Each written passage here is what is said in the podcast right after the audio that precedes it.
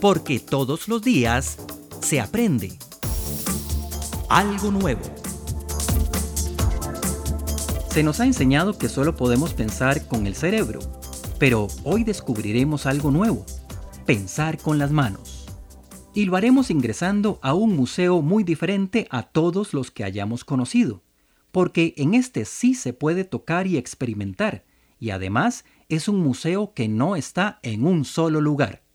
Se trata del Museo Viajante de Ciencias y Matemática del TEC, concebido como un espacio para la experimentación científica a partir de juegos, retos y dinámicas.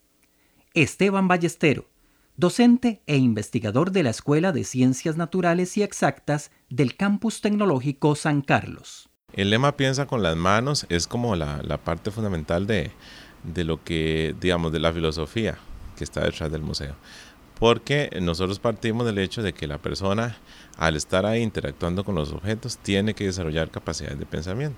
O sea, unas tres piezas, digamos, que la persona tenga a la mano, eso no refleja, digamos, este mayor cambio en sus estructuras mentales.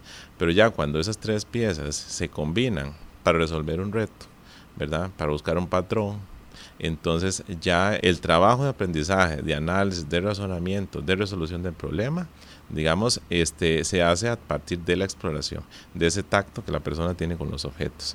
Y prácticamente todas las actividades del museo tienen ese componente en, el fondo. O sea, la persona tiene que, a través del tacto eh, y otros sentidos también, como la, la vista, ¿verdad?, estar resolviendo ese tipo de retos matemáticos y científicos. Es así como por medio de juegos, exhibiciones y experimentos, los visitantes pueden comprender en la práctica conceptos físicos, químicos, biológicos y matemáticos.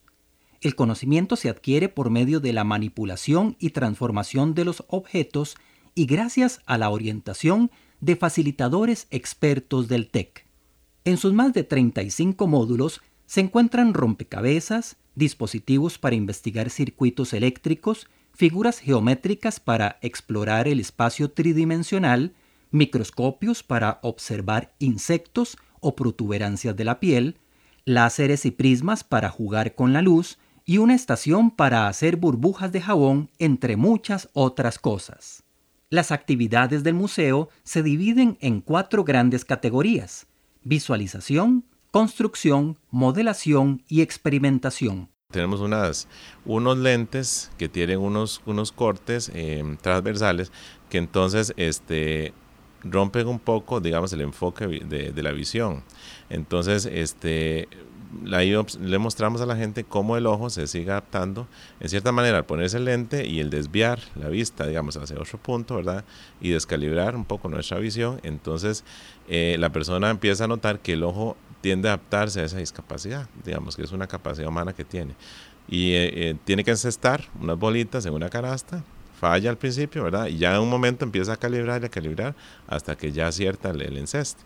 Cuando ya lo logra, les quitamos los lentes y otra vez comienza el problema porque ya el ojo se adaptó al, al problema, ¿verdad? El objetivo de este museo se enmarca dentro de las nuevas corrientes de la socialización y divulgación de la ciencia y de la matemática, que procuran acercar estas disciplinas a todas las personas para que puedan comprender la complejidad de los fenómenos a partir de situaciones cotidianas y actividades relativamente sencillas.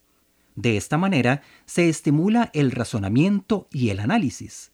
También se desarrollan habilidades blandas y visoespaciales mediante actividades individuales y en grupos. Podemos hacer un tipo de avión hacemos unos helicópteros también, pero con unos diseños particulares. Entonces los ponemos a explorar a la gente, buscamos un punto alto para que los lancen, por ejemplo, los, los helicópteros y más o menos hagan mediciones de cuál es el tiempo de caída y luego les ponemos un clip al helicóptero, entonces les preguntamos si con, el, si con un, peso adicional va a bajar más rápido o va a ser la misma velocidad de bajada que, el, que cuando no tiene ese peso adicional tenemos un cubo soma muy grande, casi de un metro por un metro, ¿verdad? Este, casi un metro cúbico, podría decirse así, este, que ese es para resolver en, equipos. Entonces, ya ahí sí pueden interactuar hasta cinco personas, este, donde tienen que tratar de buscar la forma de, de armar y construir el cubo. El Museo Viajante de Ciencias y Matemática se creó como un espacio itinerante para llevar estas oportunidades de experimentación científica a todos los rincones del país en especial a las zonas rurales, donde hay poca oferta de actividades parecidas. Uno de los componentes principales este, para nosotros y por la razón por la que este museo está aquí en San Carlos es para poder atender a poblaciones que tienen menos posibilidades de acceso a actividades experimentales y de ciencia. Entonces, la mayoría de museos interactivos y actividades de ciencia, digamos, que el país realiza, se concentran en área metropolitana. Un museo viajante nos da la posibilidad de movilizarnos a cualquier zona rural del país y eso es lo que hemos hecho. Y prácticamente la mayor incidencia de este museo ha sido en zonas este, más vulnerables, en zona rural, ¿verdad? Y no tanto en coberturas en el área metropolitana, aunque sí hemos hecho presentaciones ahí también, ¿verdad?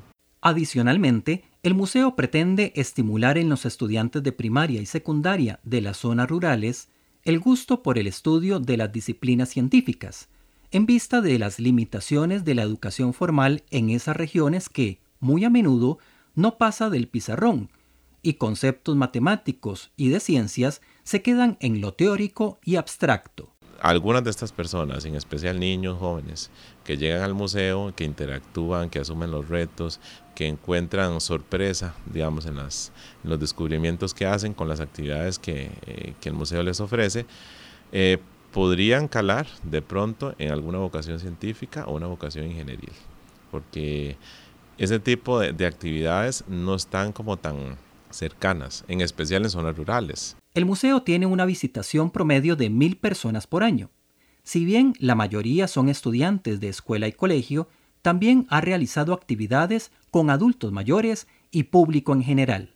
Algo que nos llama la atención es que muchas veces ocurre como que los padres de familia llegan con los hijos, ¿verdad? Y es como que ahí les dejo el niño para que me le enseñen algo, ¿verdad?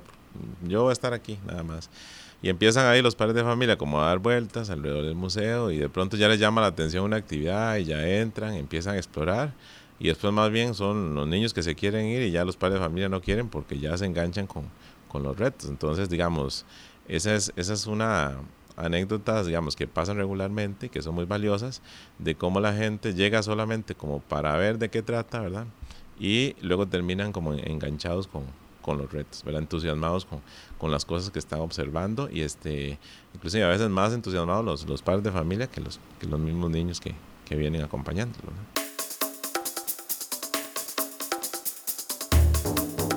En contextos rurales, donde los jóvenes se enfrentan a la presión familiar y social para dejar sus estudios e integrarse a actividades productivas, es de vital importancia llevar iniciativas como el Museo Viajante de Ciencias y Matemática, para que los estudiantes experimenten de cerca con algunos principios científicos y descubran algo nuevo, el mundo de posibilidades que ofrecen los estudios superiores en ramas científicas y tecnológicas.